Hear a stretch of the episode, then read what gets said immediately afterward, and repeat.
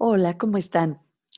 En los siguientes tres tips quisiera compartir con ustedes algunas ideas basadas en la teoría de la autodeterminación.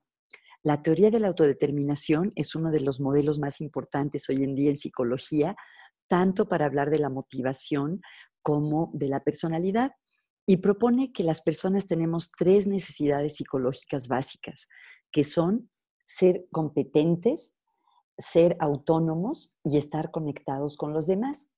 Entonces, hablemos hoy de esta cuestión de la competencia.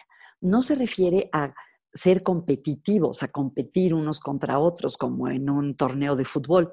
Se refiere a la competencia, es decir, el hacer algunas cosas bien.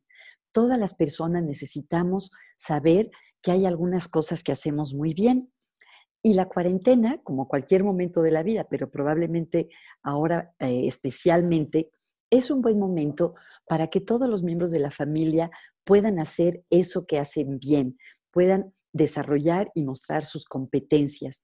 Entonces, se le puede pedir a los hijos que nos ayuden a hacer algo que hacen bien, como bañar a los perros, o podemos ver cómo están desarrollando sus capacidades cuando están tomando clases en líneas.